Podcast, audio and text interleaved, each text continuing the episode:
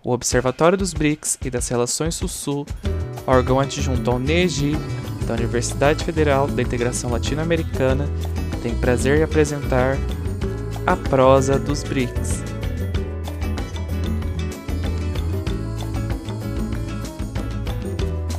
Olá, bem-vindos ao quinto episódio de A Prosa dos BRICS. Este que é um projeto que visa reforçar a multidisciplinaridade dentro do Observatório dos BRICS e das Relações Sul-Sul que é um projeto de extensão da UNILA. E hoje nós temos uma edição especial, por assim dizer. Nós fechamos o primeiro ciclo de obras.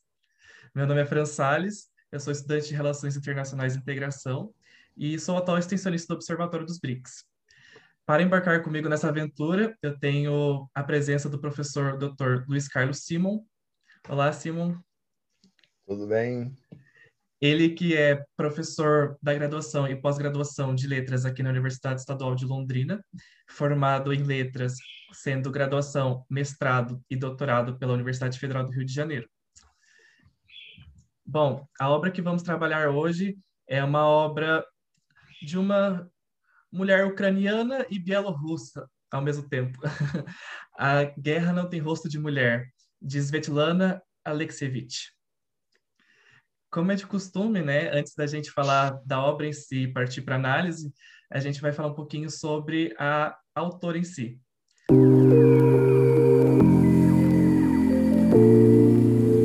Bom, Svetlana nasceu em 48 em Stanislav, na Ucrânia, que então era parte da União Soviética. Hoje a cidade mudou de nome, ela se chama Ivano-Frankivsk, e ela tem essa dupla nacionalidade porque ela cresceu na, na Bielorrússia. Uh, ela é formada em jornalista e ela se aventurou pela literatura com o apoio do escritor bielorrusso Ales Adamovich. E A Guerra Não Tem Rosto de Mulher, ela foi uma aventura da escritora no gênero que ela nomeou de novela coletiva. Ela é uma escritora amplamente conhecida, mundialmente conhecida, ganhou o Nobel de Literatura em 2015 e possui diversas obras que têm grande sucesso editorial, como Vozes de Chernobyl e O Fim do Homem Soviético, sendo que essas duas obras chegaram recentemente também aqui no Brasil. Uh, agora o professor vai falar um pouquinho para gente sobre a tradição literária russa, né? Porque para escolher a obra uh, tivemos certa, cer certa não, grande variedade, muitas obras que que estiveram em nossos pensamentos. É, olá a todos. É, nós tivemos é, dificuldades para a escolha né, e, é, das obras, das literaturas de, de, vários desses países. Né? Mas, é, quando é, pensamos em termos de literatura russa, né, é como se tivéssemos uma responsabilidade ainda maior. Né? Porque a gente é, se depara com uma é, literatura de enorme tradição, né? uma fantástica tradição. É, eu me lembro é, recentemente, inclusive, uh, não vou agora ter plena certeza se foi Copa do Mundo, se foi Olimpíadas ou ainda uma outra competição esportiva assim de grande é, alcance, em que na abertura nós tivemos num determinado momento, para vocês terem uma ideia, uh, mosaicos é, com uh, remetendo às imagens de escritores russos, só de escritores russos. É isso daí para a gente pensar assim no, no, num conjunto fantástico. Né?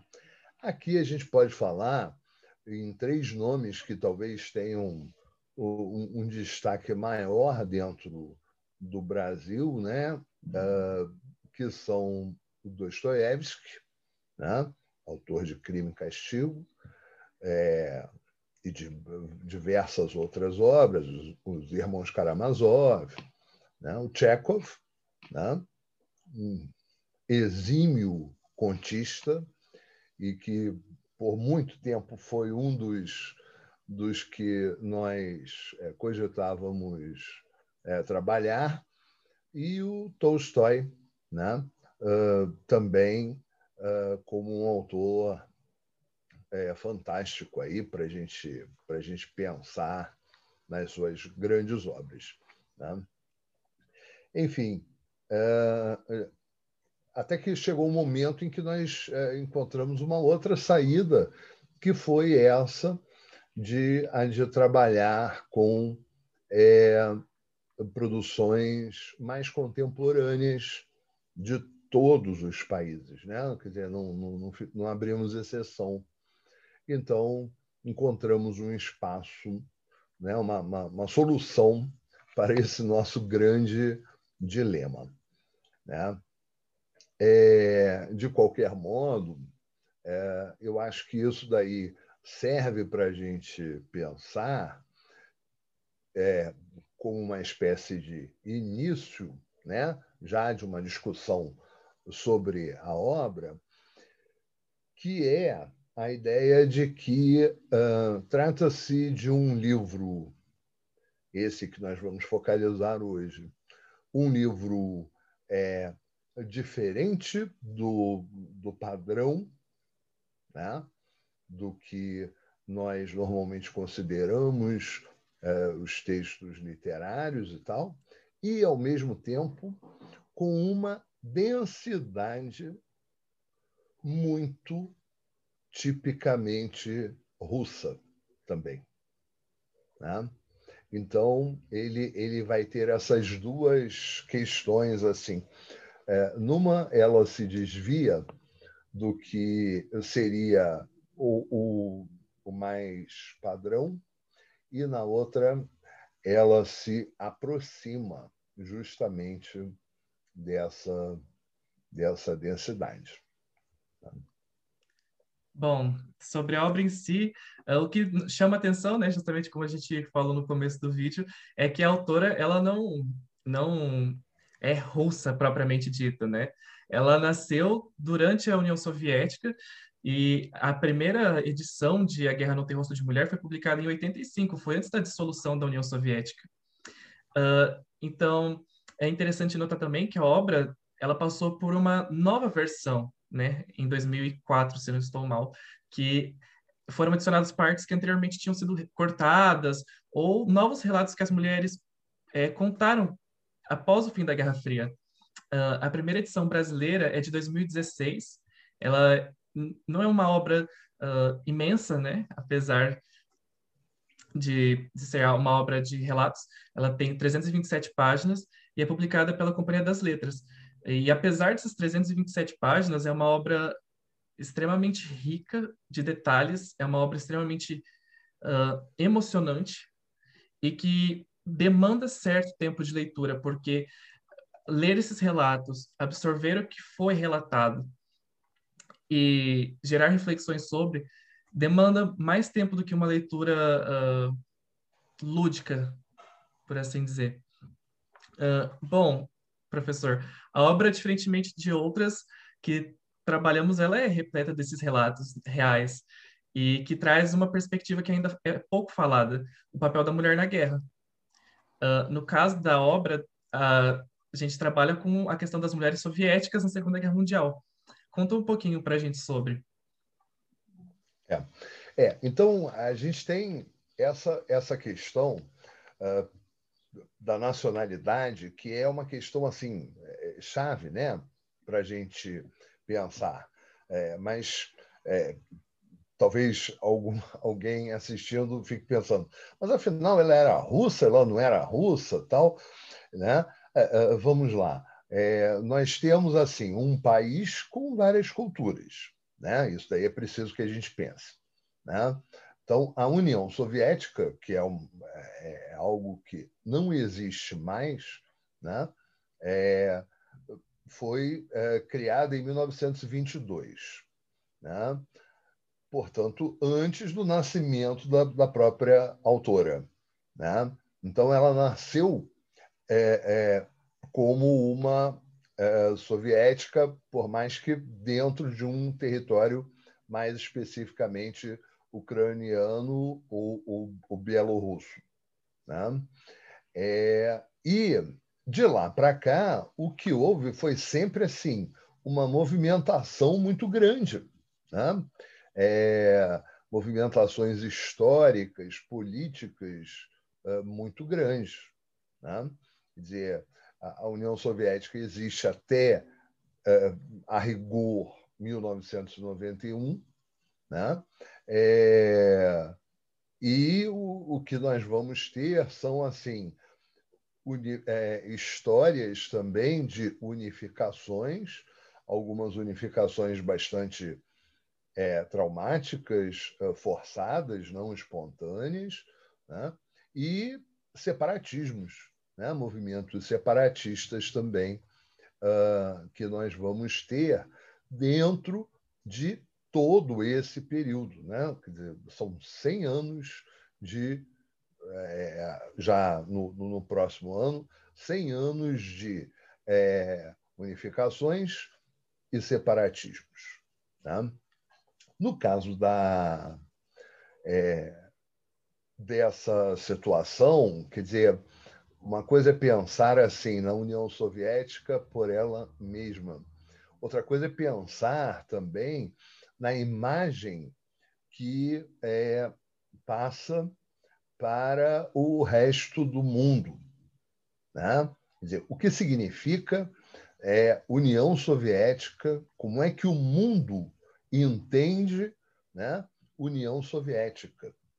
Né? É, pelo menos, por exemplo, assim, em termos de mundo ocidental.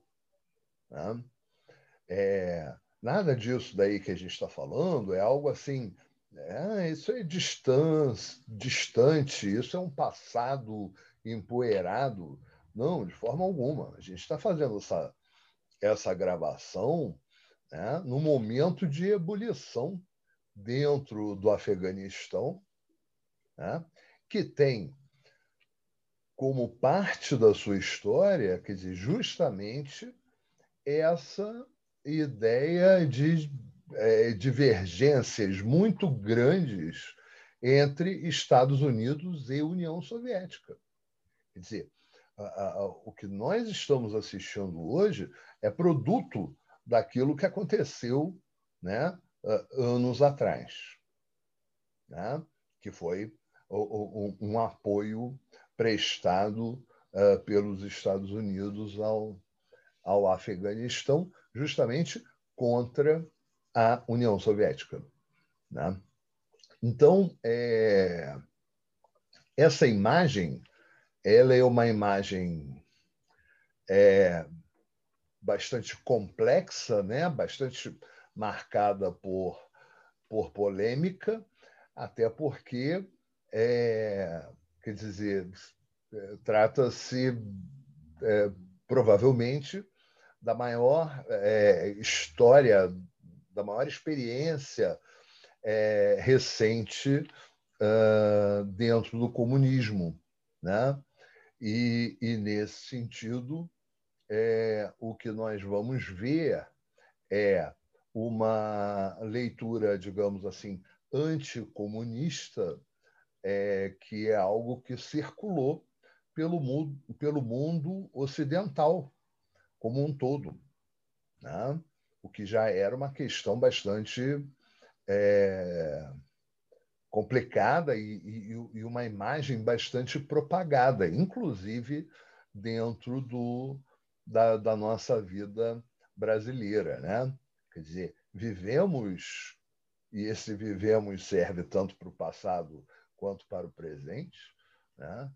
com é, o fantasma de um anticomunismo né? muito forte. E isso daí vai, é, digamos assim, interferir sobre o que se passa dentro desse espaço. Né? No caso das mulheres, né, finalmente chegando, Franz, ao, ao que você é, falou, é importante a gente pensar que esse é um livro é, que, que é, a, a, autora resolve é abordar a ideia de que mais de um milhão de mulheres, né? quer dizer, um, um número enorme, né? é, partiu para a guerra, passou pela experiência da guerra. E, inclusive, muitas vezes com é, uma atuação que não é aquela atuação que a gente vê de um modo geral uh, em filmes, às vezes, mais é, tranquilos, mais moderados e tudo mais, é, quando as mulheres são é, normalmente as enfermeiras. Né? Não. É, muitas dessas mulheres, né, um número muito expressivo, muitas dessas mulheres né, dominaram especialidades tidas como masculinas. Né? Então, foram para a frente de combate mesmo. Né? Então, esse número é bastante expressivo e isso daí é, sem dúvida alguma, uma das questões que produz essa força toda é, do, do, desse o impacto todo desse livro. Né?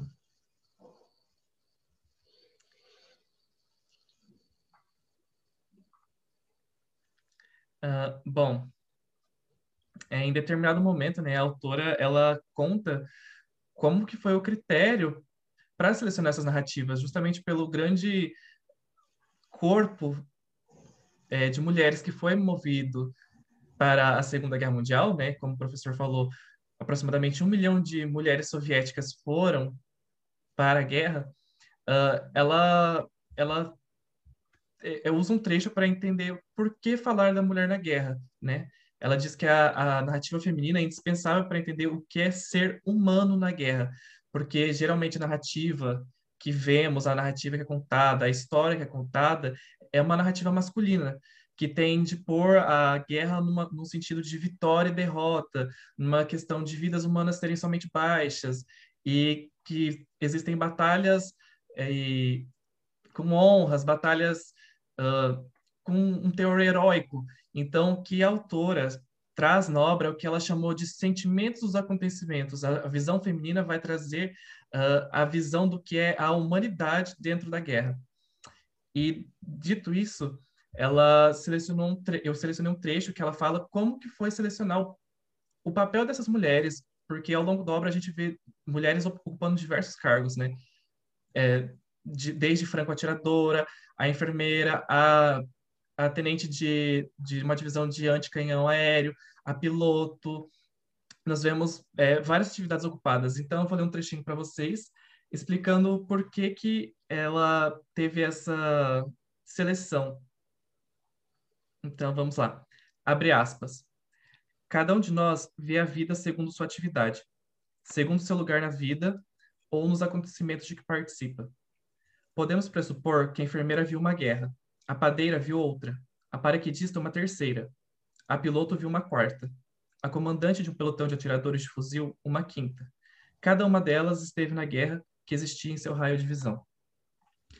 Bom, agora o professor, então, ele vai partir para esses relatos que chamam tanto atenção e que captam a essência da obra e despertam interesse pela leitura, que são muito fortes e são extremamente relevantes hoje em dia, justamente para trabalhar com essa questão de o que é ser humano.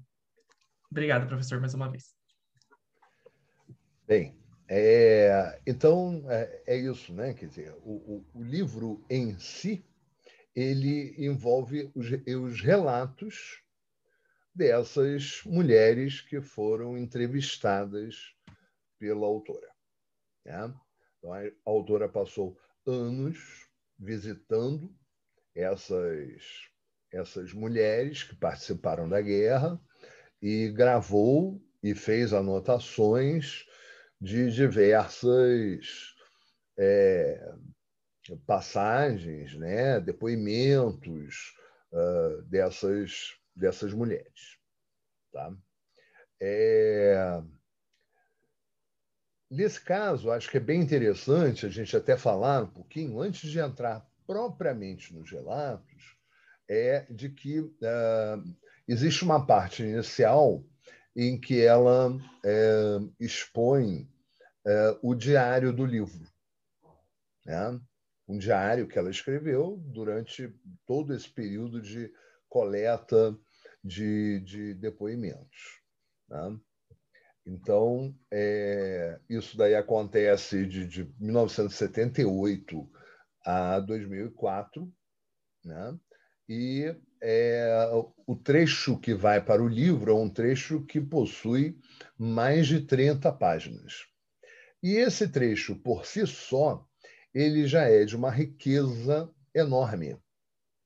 Né? É importantíssimo para você entender o, o, o, processo todo do livro. Né?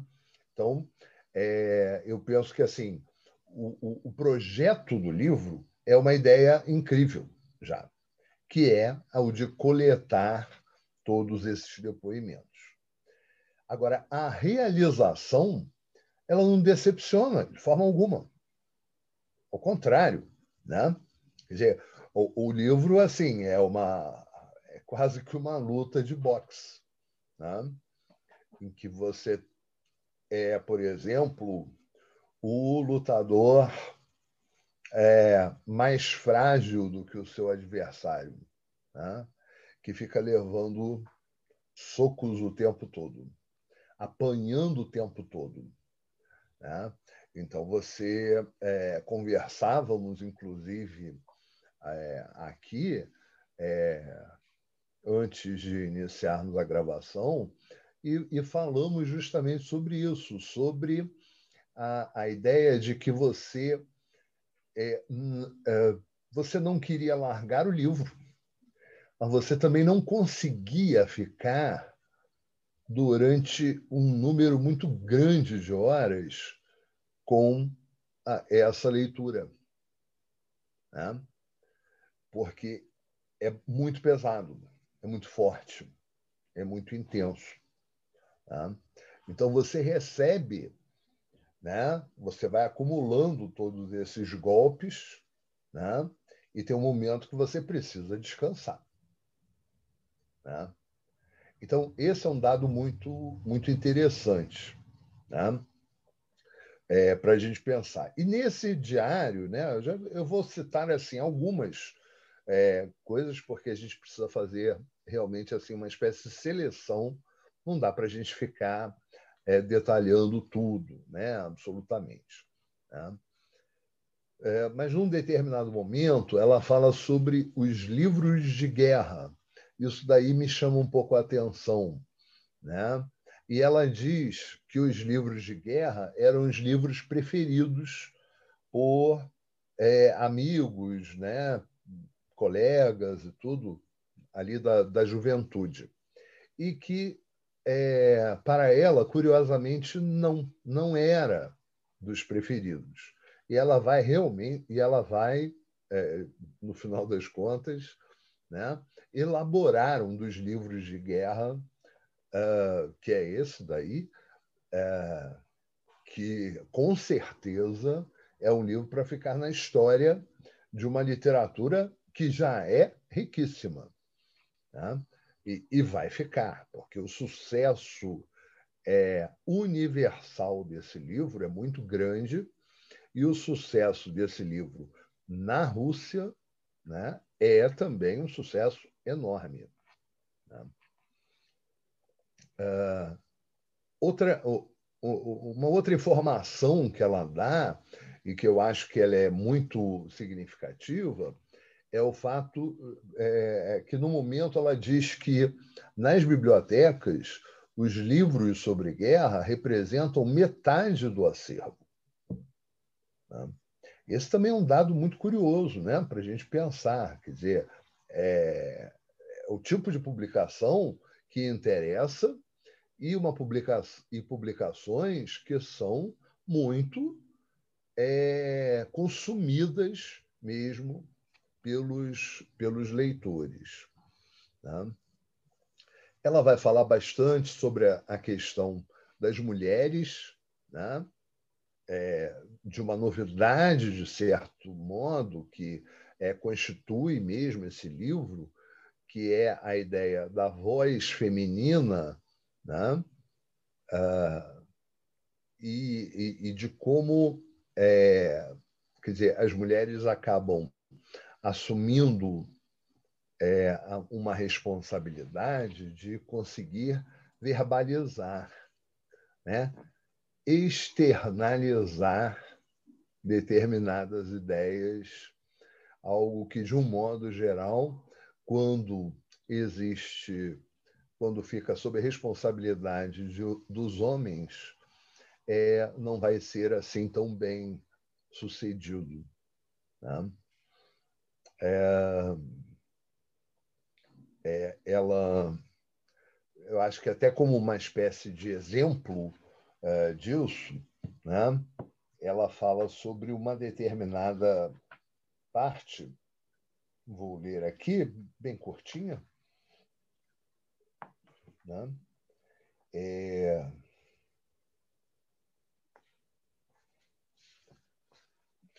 também uma parte desse diário, né? É, de uma frase né? que, é, que chama tanto a atenção dela que ela não deixa só no gravador, ela chega a anotar no bloquinho e, é, de anotações dela e acaba sempre revendo, relendo também.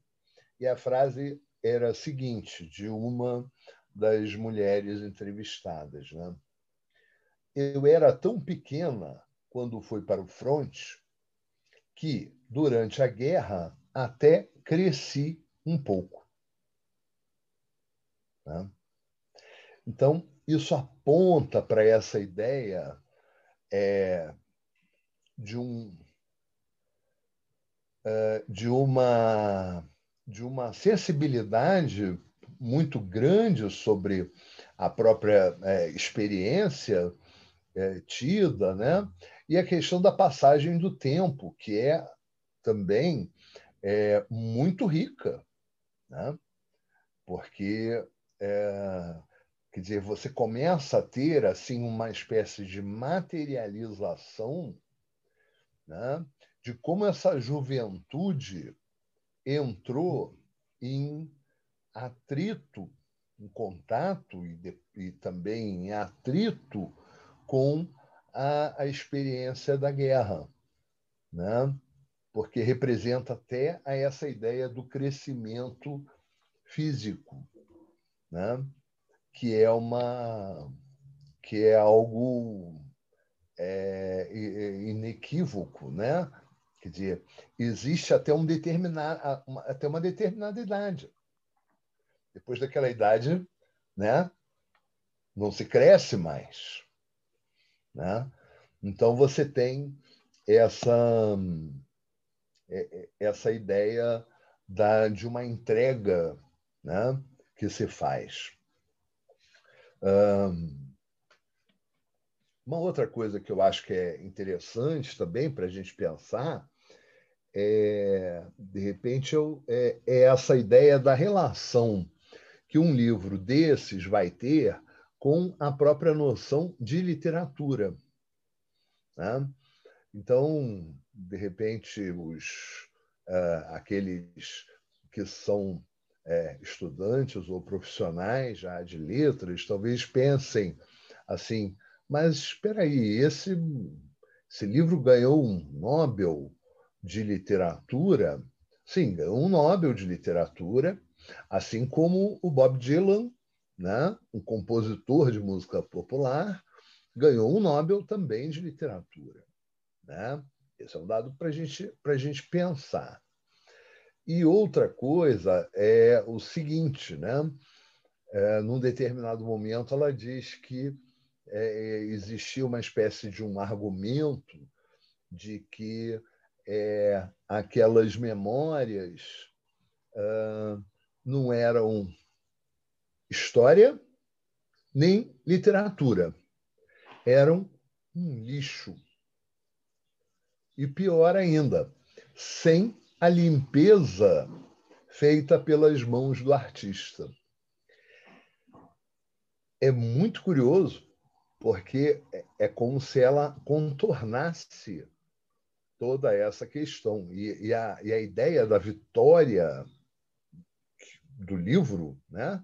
da vitória na própria história do livro, o sucesso comercial, o, o, o, o sucesso em termos de reconhecimento, os prêmios obtidos e tudo mais, fossem justamente uma resposta para esse tipo de coisa.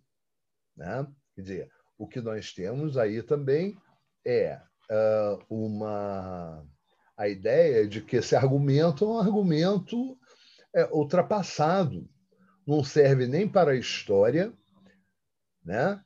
nem para a literatura. E menos ainda para a ideia de que seria lixo. Né? É, é, esse livro é, é praticamente um antônimo disso daí né?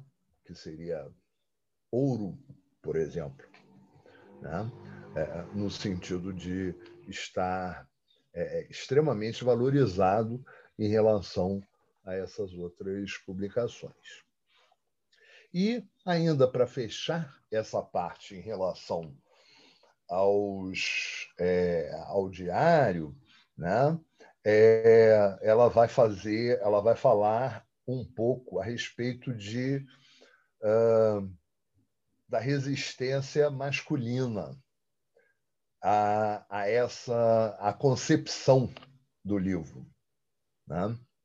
Então, ela lista determinadas ideias né?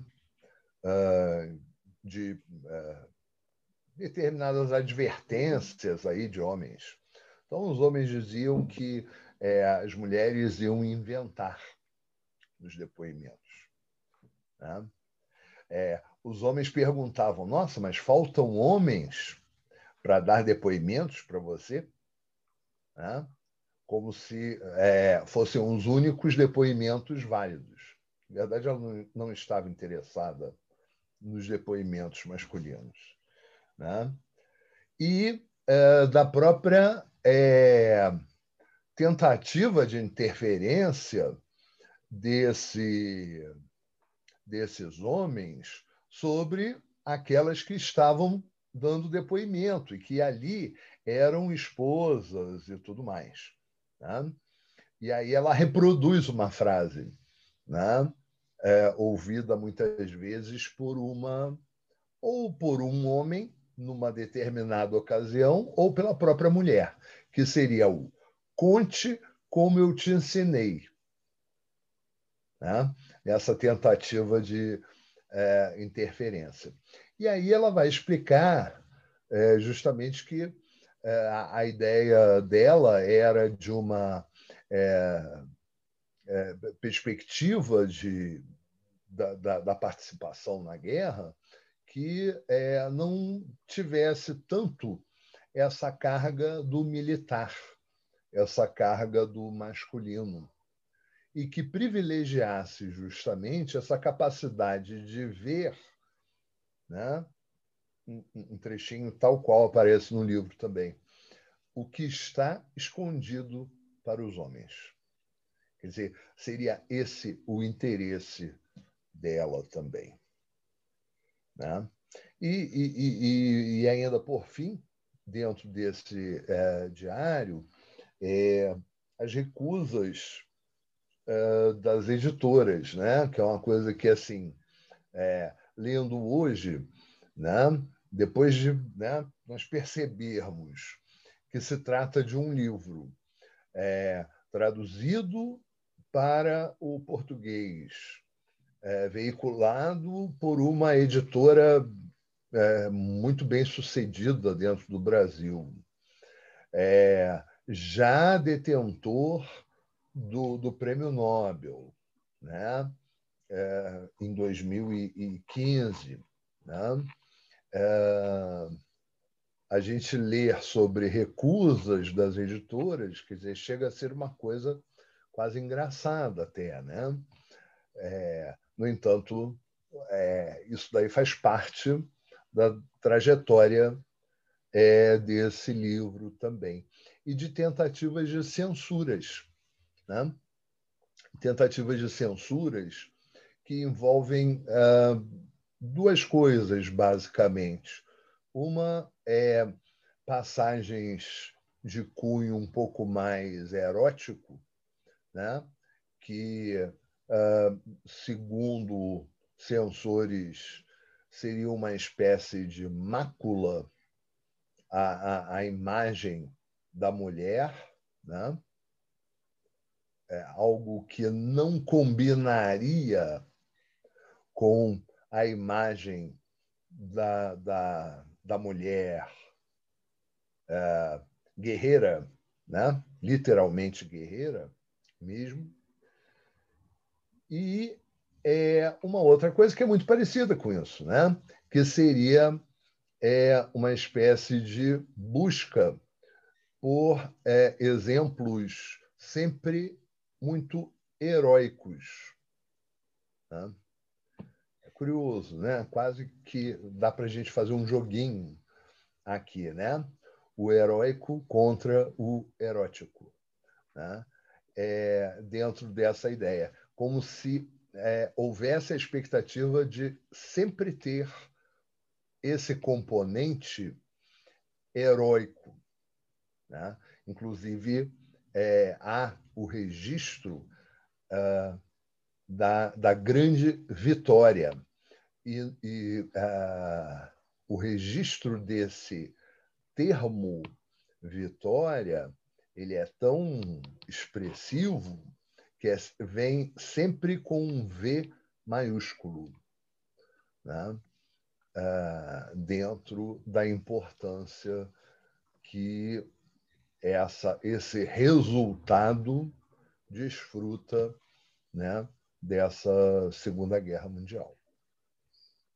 Bom, professor, ao longo da obra a gente também vê vários trechos onde as mulheres falam como elas tiveram que se adaptar à, à guerra, né? Elas tiveram que abrir mão de vários elementos uh, femininos, como uh, a autora cita que muitas, muitos relatos trazem uh, questões como longas tranças de cabelo, é, botinas que eram gigantes e que não serviam, calças, uniformes que não serviam, né? É, é, é são é, aí a gente já entra nos relatos, né? É, que são naturalmente assim a maior parte do, do, do, do livro, né? É, e nós vamos ter assim é, diversos episódios em que isso daí vai aparecer, né? É, em que a gente pode pensar na ideia de como como circulava ainda uma vaidade, né? Entre é, muitas da, daquelas mulheres, né? Então a gente é, em determinados momentos, elas falam do que é deixado para trás, roupas que são deixadas para trás, né? É, de uma vaidade também de querer usar, por exemplo, maquiagem, né? É, e às vezes é, serem advertidas é, por isso, né? e, e do que estava sendo adotado lá. Por exemplo, em determinados momentos, elas, é, elas falam que precisavam usar cuecas, eram obrigadas a usar cuecas. Né? Dizer, é, não deixa de ter assim. Uh, é muito curioso, né? Que eu falei que é, é um romance bastante pesado, mas ele não deixa de ter algumas passagens como como são essas aí das cuecas, por exemplo, que elas se tornam até engraçadas, né? leves e tudo. Né? É, e às vezes os sapatos, né? isso daí também chama atenção, os coturnos grandes demais. Né? Existe num determinado episódio é, um, um coturno que era oito números acima do que é, a, a, do que era o tamanho do pé da, da, da, da guerrilheira. Né? E, na verdade, uh, isso daí acabava machucando, né? É, ferindo né? os próprios pés. Então, é, e, e eu acho que essa é uma coisa muito interessante, né? Porque aí, muitas vezes, os homens superiores, comandantes e tudo mais, às vezes condenavam, né? É, davam assim broncas muito severas nessas mulheres. E às vezes não, eles concordavam que aquilo ali era um absurdo e que é, seria essencial que houvesse uma espécie de adaptação né, desse é, vestuário às mulheres ali. Né? como é o caso, por exemplo, desse episódio do sapato grande demais. Né? Existem é, é, essas questões, eu acho que elas são assim uma espécie de preparação para uma outra que são é, é, uma outra questão que é a ideia da de dilemas assim em torno da própria identidade né? Um, existe um episódio bastante marcante em que uma das mulheres volta para casa né, após a guerra e não é reconhecida pela mãe, pela própria mãe.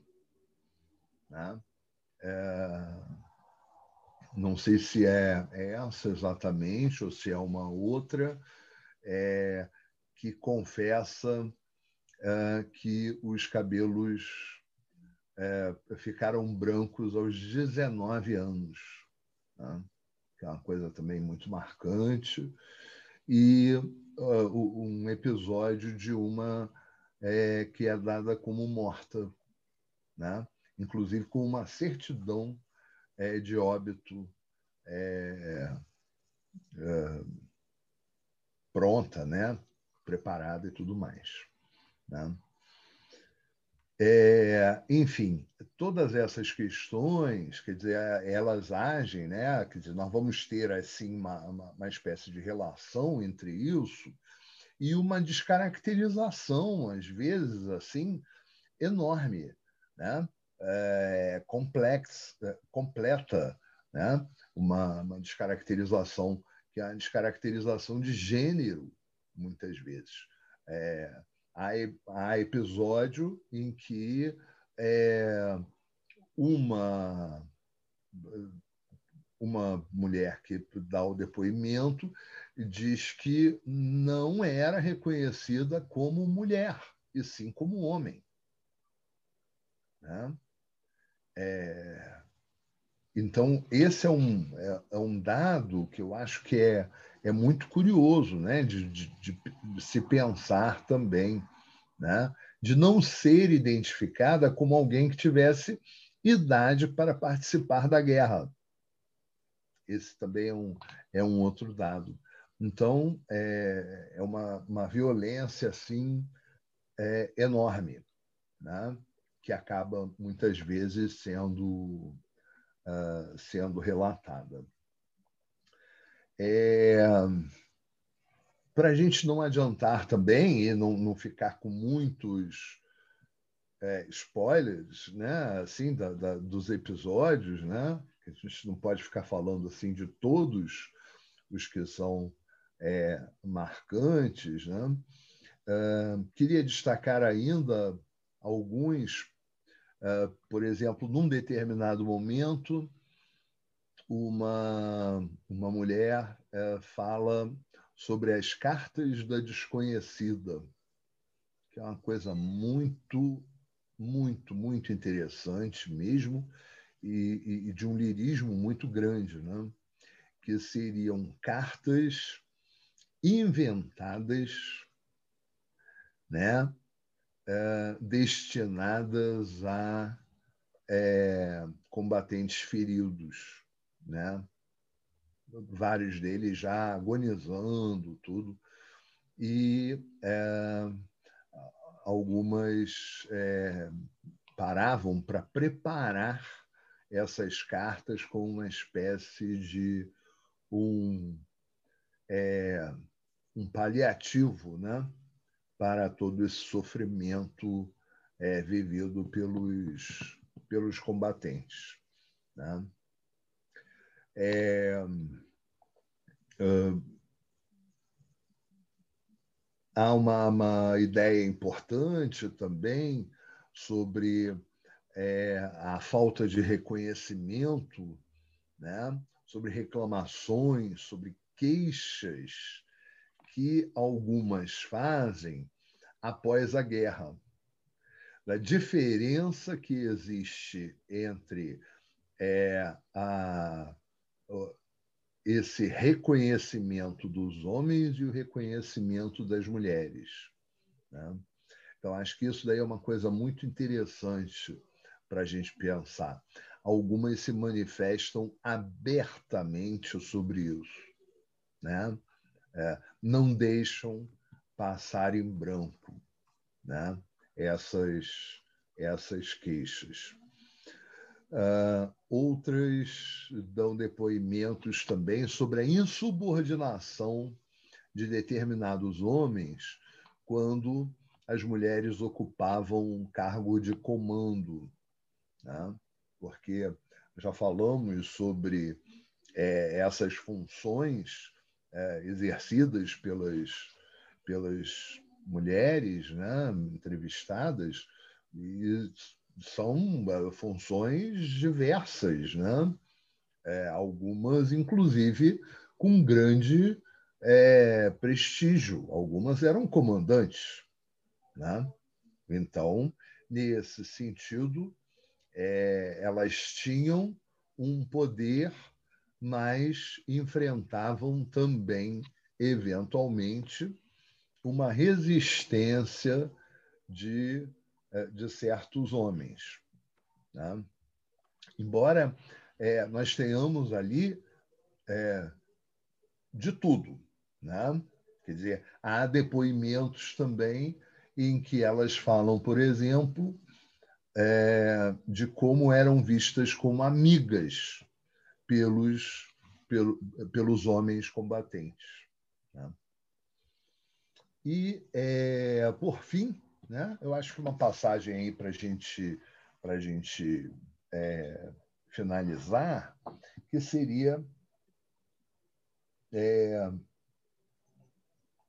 uma passagem expressa justamente por uma comandante de um pelotão de fuzilaria. Né? Ah, ela diz o seguinte: é como se diz, na guerra, você é metade humano, metade animal. É assim. De outra forma, não se sobrevive. Se você for só humano, não sai vivo. Queima a cachola. Na guerra, é preciso lembrar de algo a respeito de si. Algo. Lembrar de algo dos tempos em que o ser humano ainda não era completamente humano. Né? E aí a gente encerra com essa dualidade né? sobre a questão do humano e do animal como uma, uma questão assim central para esse livro que eu tenho certeza uh, quem ainda não leu vai é, é, ficar assim bastante comovido por ele porque é realmente assim é, de uma densidade enorme né?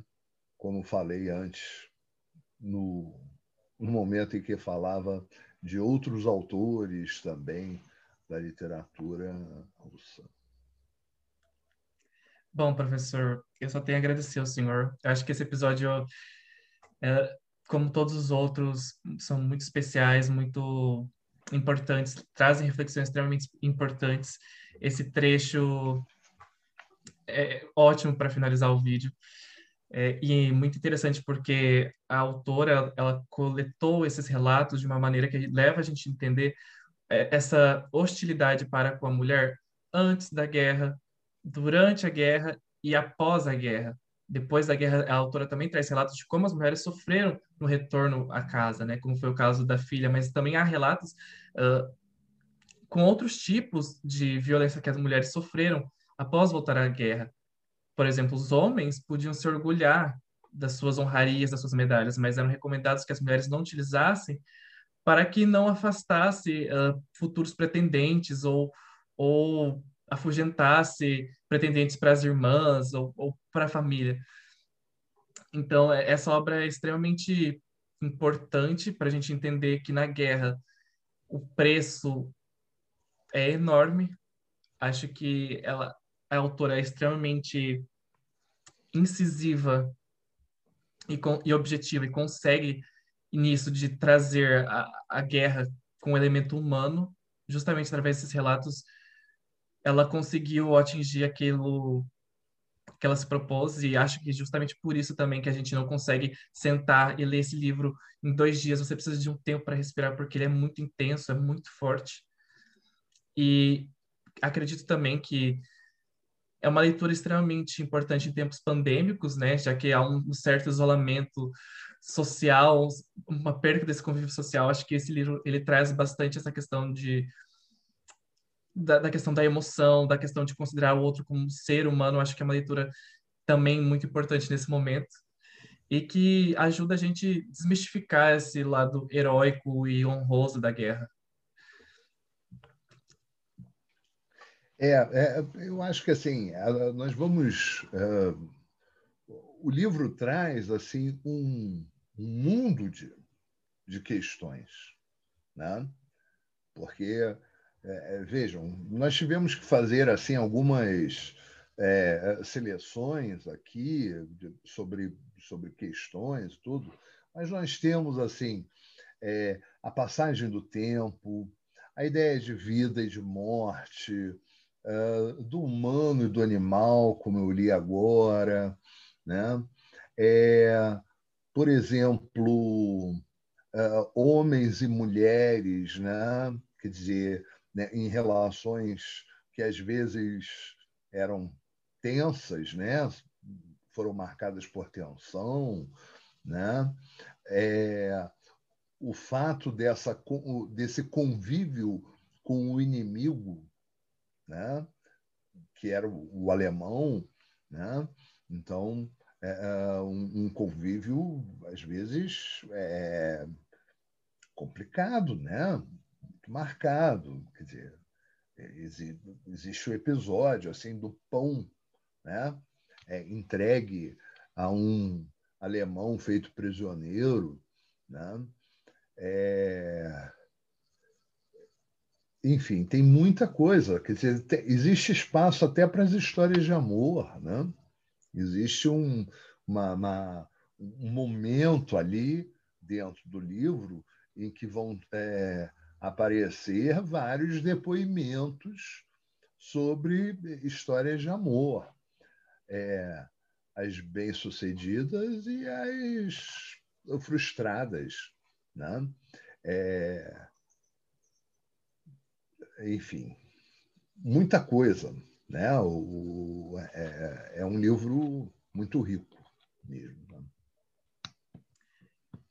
Bom, pessoal, chegamos ao fim desse episódio, deste primeiro ciclo de obras. Então, aqui fica o convite para quem não assistiu os primeiros vídeos, que assistam ou ouçam, já que estão disponibilizados em podcast. É, professor, eu só tenho a agradecer ao senhor por todas as reflexões, por por essa simpatia, por, por disponibilizar o seu tempo para ajudar a gente a aproximar as relações internacionais da literatura e por, por se aventurar comigo nessa aventura. E, particularmente, estou muito feliz com este primeiro ciclo. Teremos um segundo ciclo que se iniciará agora uh, entre setembro e outubro. E queremos que vocês se interessem pelas obras, que leiam as obras. Este que é o intuito do, do projeto. E além de aproximar duas universidades, né, a Unila e a UEL. Então, mais uma vez, muito obrigado, professor. Eu que agradeço, Franz, e é, reforço esse apelo. Vamos ter uma, uma segunda temporada, né? como se fala, é, com várias atrações. Né? É, os países, obviamente, não vão ser alterados, mas é, o, o, gênero dos, dos textos, sim. Né? Uh, como falamos, vamos ter, é, posso até adiantar para vocês, vamos ter crônicas, vamos ter poemas, né? É, enfim, muita variação, muita novidade pela frente. Tá? Também agradeço muito é, essa, essa oportunidade, quero dizer que para mim é um prazer também. Bom, antes de encerrar, eu, eu deixo as páginas do Observatório como de costume. Então, no Instagram somos o Observatório dos BRICS. É, no Twitter nós somos o ObsBRICS. Temos um site com repositório institucional, onde vocês podem publicar é, artigos, relatórios, que é observatóriodosbrics.wordpress.com. Estamos dentro do canal do Neji no YouTube, então lá no YouTube é só colocar Neji que vocês vão encontrar a gente. Uh, também fico aqui disponibilizando o canal do Spotify que temos.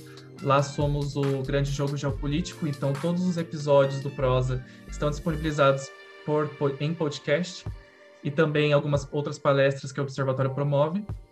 E fiquem atentos às páginas, que todo mês nós temos eventos ou estamos divulgando eventos, de vez em quando alguns processos uh, para mestrado, doutorado ou estágio, então é uma página de informação também. E agradeço mais uma vez, professor. Nos vemos até o próximo ciclo, a próxima temporada, como o senhor disse. E até já!